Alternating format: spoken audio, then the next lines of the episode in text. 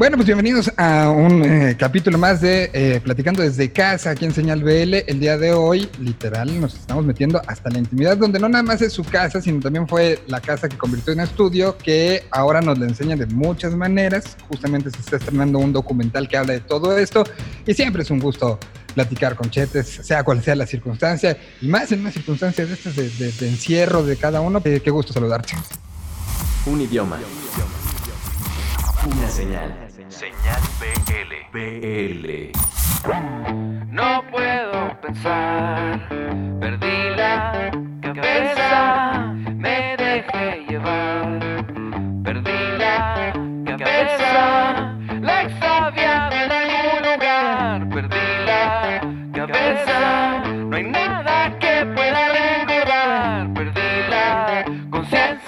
Igual, Miguel, ¿cómo has estado? Pues la última vez que te vi, creo que fueron de las últimas que andábamos sin, sin máscara ahí en el Vive Latino. Sí, sí, pues, el día antes de que empezara todo, ¿no? Un día antes que empezara todo, exactamente. Bueno, yo tenía que ir y tuve que estar allá. Claro, tenías show. Yo porque ya, ya estaba confirmado el show y no podía realmente cancelar, ¿no? Ya estábamos ahí y estaba tocando en, en mi set, que creo que fue el eh, pues el primer día, ¿no? Me tocó a mí el primer día en la noche y luego el siguiente día me tocó con Zoe, lo del Unblock. Estuve ahí dos días y, bueno, eh, realmente estábamos todos como sacados de onda de que qué iba a pasar, si iba a cancelar, pero por suerte, bueno, todo estuvo muy bien y, estuvo llenísimo, los escenarios estuvieron súper bien, yo también pensaba que a lo mejor no iba a ir gente, no sabíamos qué iba a pasar, ¿no? Pero fue, fue increíble y creo que fue, para mí ha sido como el mejor Vive Latino que me ha tocado realmente ese cierre en el escenario en la noche.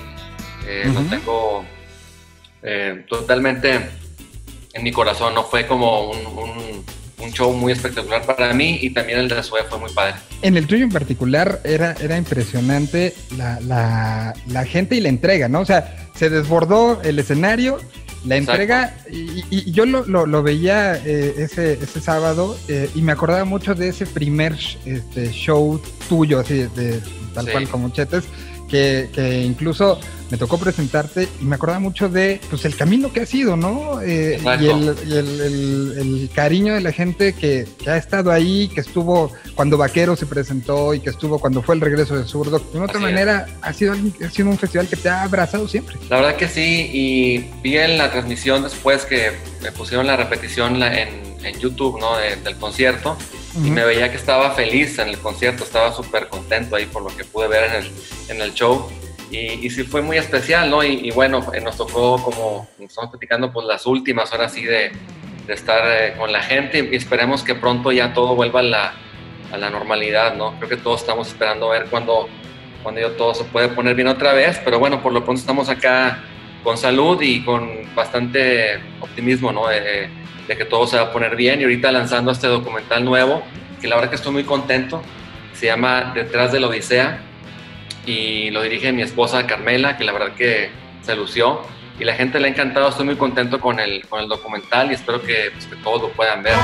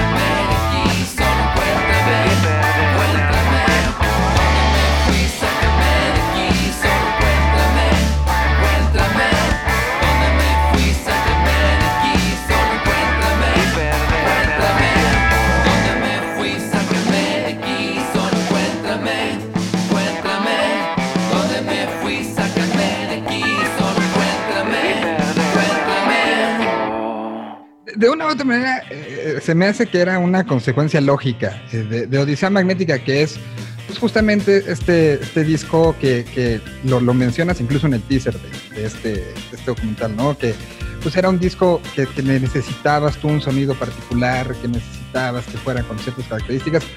También tenía que tener documentación para que te creyeran todo lo que nos habías contado Claro. cuando se, se presentó Odisea, ¿no? Claro, la verdad es que desde un eh, comienzo, cuando se decidió que iba a hacer el proyecto de esta forma, luego, luego Carmen, eh, mi esposa, dijo, bueno, sería bueno grabar todo, ¿no? Porque es interesante el proceso que vas a tener y demás, porque es algo diferente, no se, no se hacen los discos, eh, no es muy común que se hagan así hoy en día, ¿no? Es como, es muy diferente, entonces creo que valía la pena eh, simplemente por el, el concepto del álbum grabarlo todo.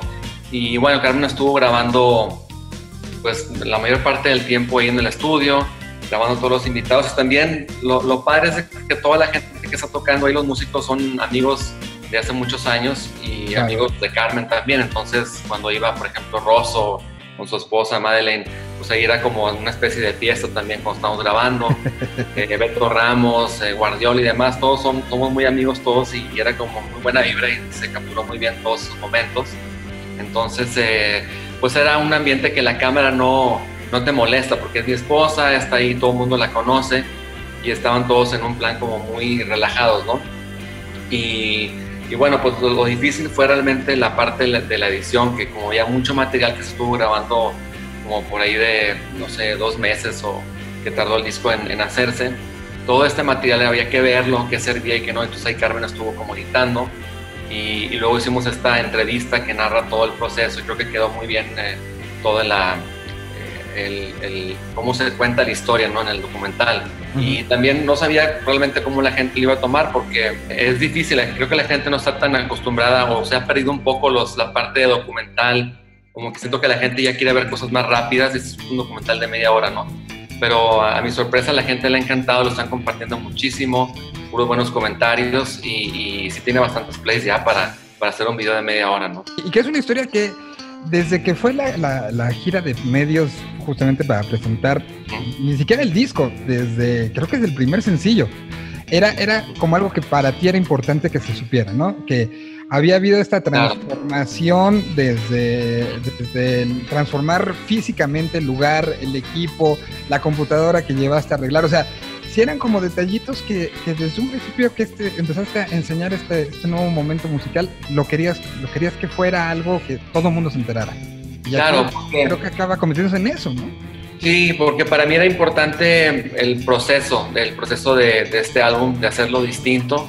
eh, y, y realmente como de alguna forma estoy muy orgulloso de cómo lo hice porque no es tan fácil, se, se dice fácil de que bueno, vamos a grabarlo en cinta, pero sí tiene un, un nivel eh, de, dificultad porque como te decía no puedes editar, todo está realmente con un sonido natural. Eh, es un método muy distinto al grabar pedacitos en la computadora, ¿no? Entonces, creo que eso ya, el simple hecho de hacerlo así le da un valor especial al disco y, y para mí era como muy importante hacerlo de esta forma porque era para mí como un reto, ¿no? Como regresar a esas raíces y traer toda esta parte como humana la música y, y sobre todo en las voces, ¿no? Que también es algo que, que a mí de alguna forma me ha empezado a ya fastidiar eh, de lo que escucho hoy en día, que todo está como muy robotizado. Y dices, bueno, está bien porque es un estilo, pero ya siento que es demasiado, es como puro robot cantando. Sí, la perfección creo que le ha dado, Ah. le ha quitado Ya. humanidad, ¿no? Ajá, ya es como una exageración que ya se usa como efecto más allá de, como por decir, el efecto Cherno, que ya estás, está súper de moda. Bueno, está bien, pero ya que todo esté así, se me hace que es, es demasiado a mi gusto, ¿no? Entonces querías algo distinto eh, y era como un reto también hacerlo y que la gente lo pudiera escuchar y lo pudiera disfrutar, porque la gente, al final de cuentas, eh, no toman en cuenta tanto el proceso, sino que escuchan la canción, cómo suena al final y les gusta o no, ¿verdad? Pero eh, de alguna forma también quería que se, que se supiera cómo se hizo para que fuera como valorado por lo que es el, el disco, ¿no? Entonces creo que el documental sí lo, lo, plas- lo plasma muy bien en ese sentido, porque me han llegado muchos mensajes que me dice la gente, wow, está, está muy padre el, el documental y veo el, disco ahora desde otra perspectiva y demás. Pues creo que está cumpliendo el objetivo de, de que la gente pueda ver lo que ya va a ser un disco y demás, y los comentarios han sido increíbles.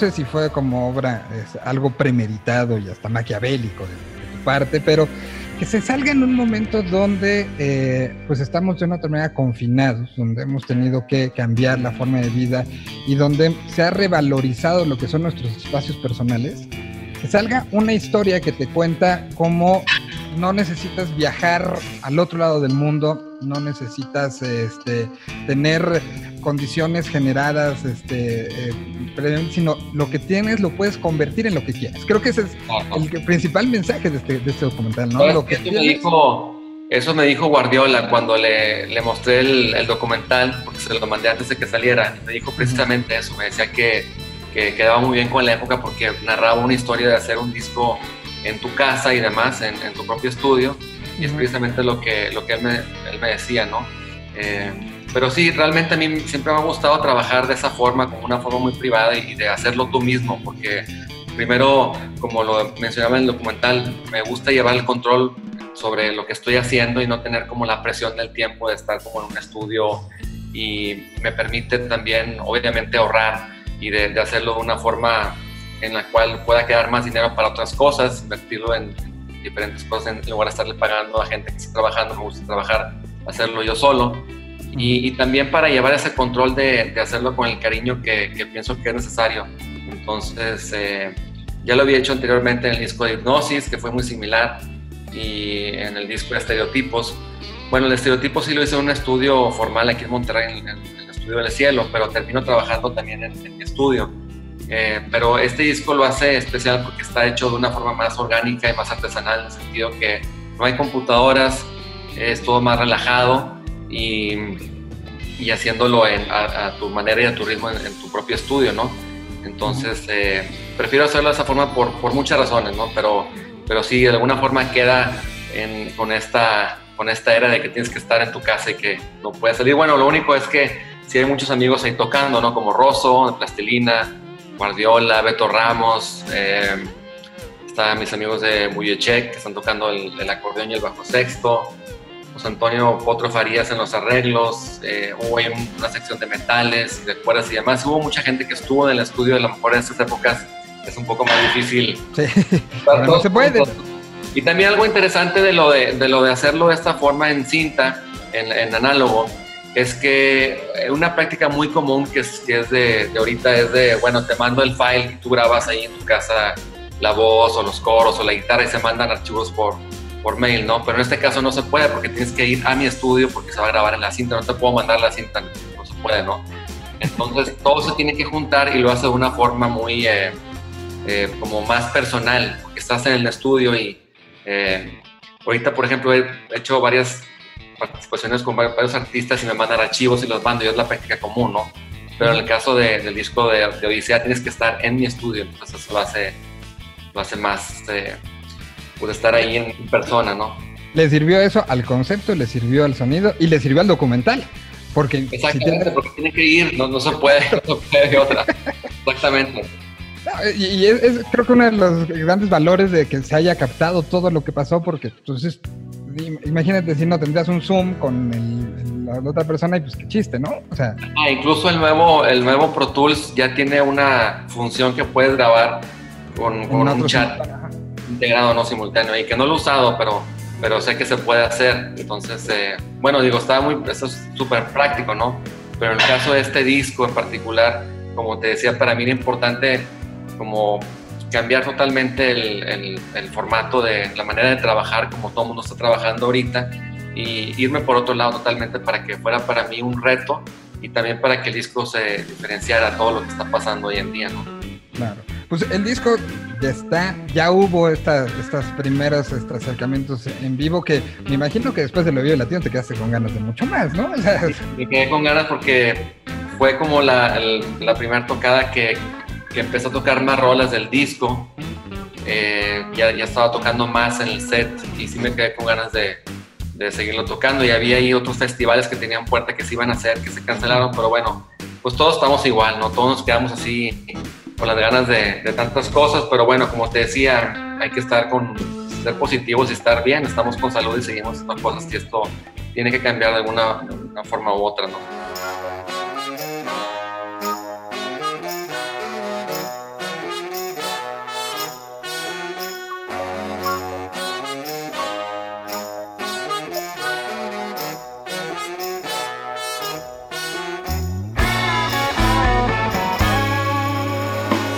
up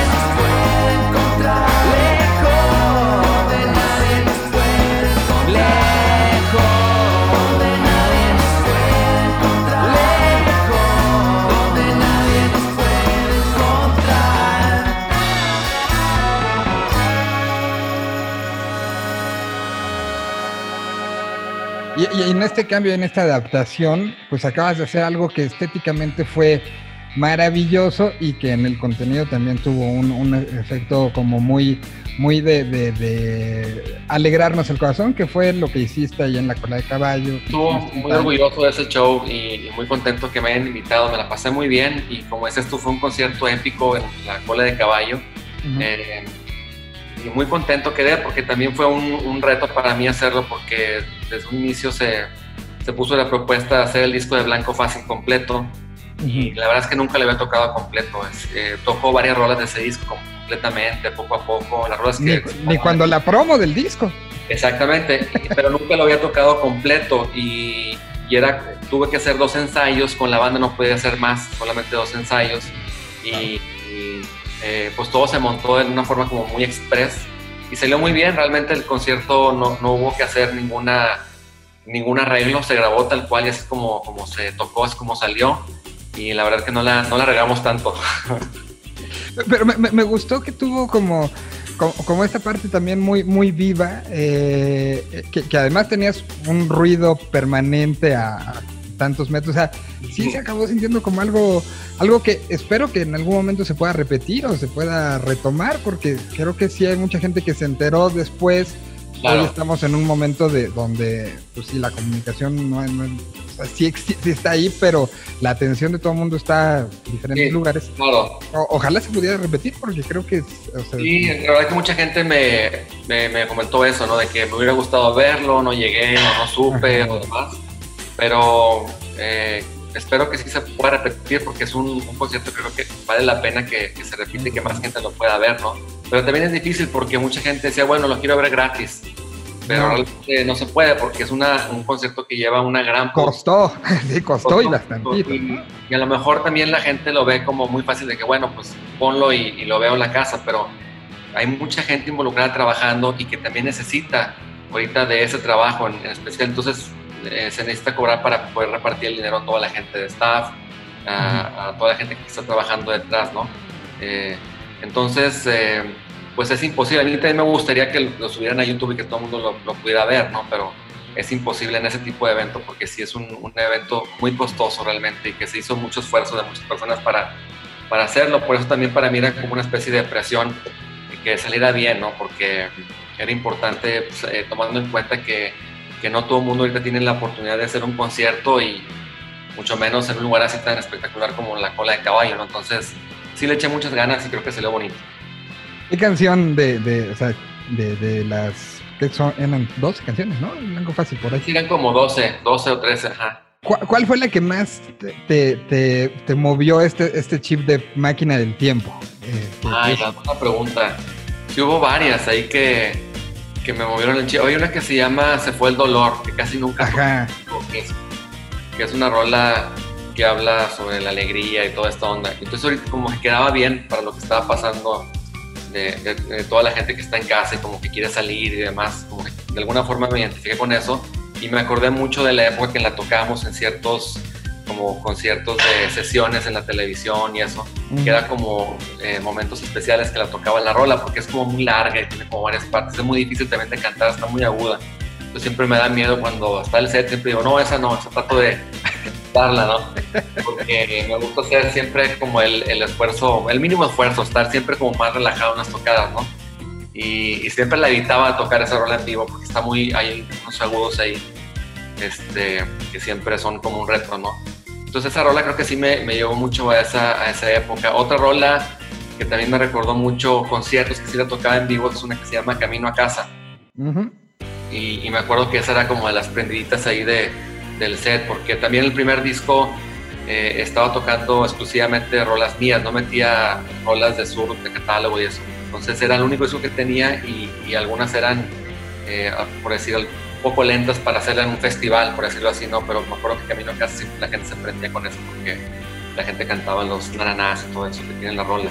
Justo, justo me acordé cuando, cuando estaba viendo el- el, eh, la transmisión, eh, me acordé mucho de la presentación que se dio en el Centro Cultural de España, que fue como Ujú. la, el momento donde nació el disco, ¿no? Exactamente, sí. Y, y recordé una sesión que hicimos para Reactor al día siguiente un Vive Latino, de ese primer Vive Latino. que- Ah, claro, claro, que salió, salió un disco de eso también. Exacto.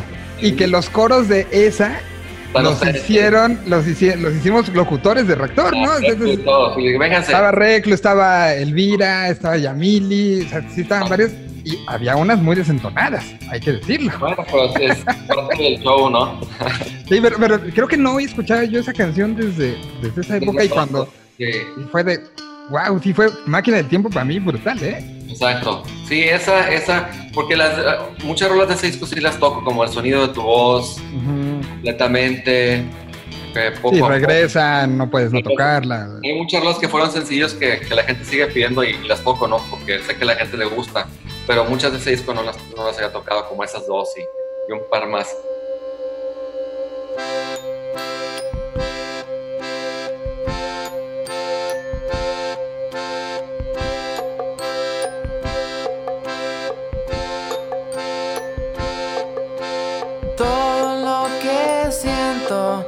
lo puedo describir.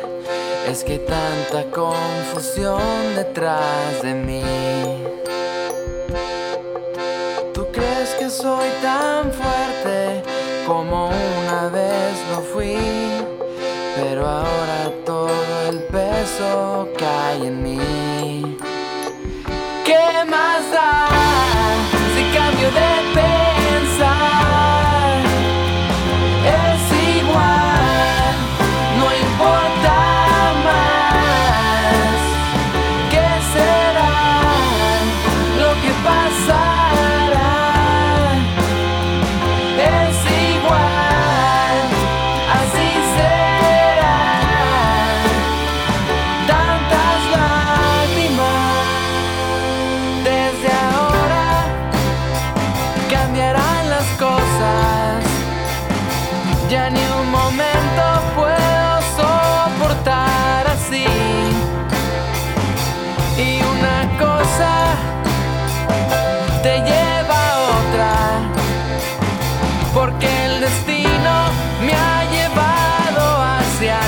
You.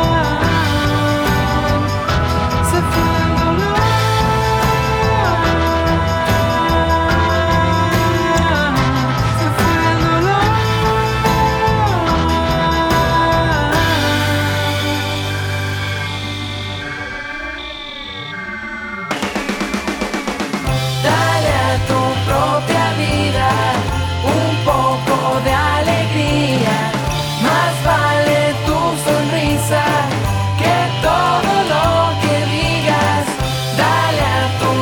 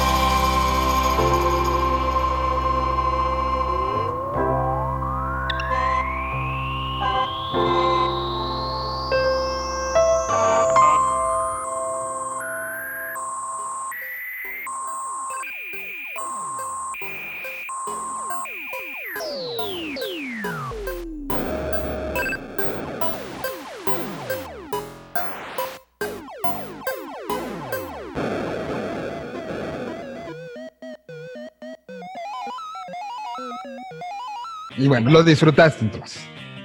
La, verdad que sí lo disfruté mucho y, y como te decía, eh, pues muy, me sentía como muy honrado y afortunado de poder estar trabajando ahorita en estas épocas que todo el mundo está como eh, realmente en pausa.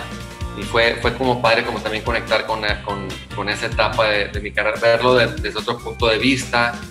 Fue como muy interesante, la verdad, hacer ese concierto estuvo muy bien. Espero que, como dices tú, que lo repitan y espero hacer más, ¿no? Que, y, y también yo eh, pues tengo fe en que la gente finalmente también va a empezar a apoyar más ese tipo de eventos.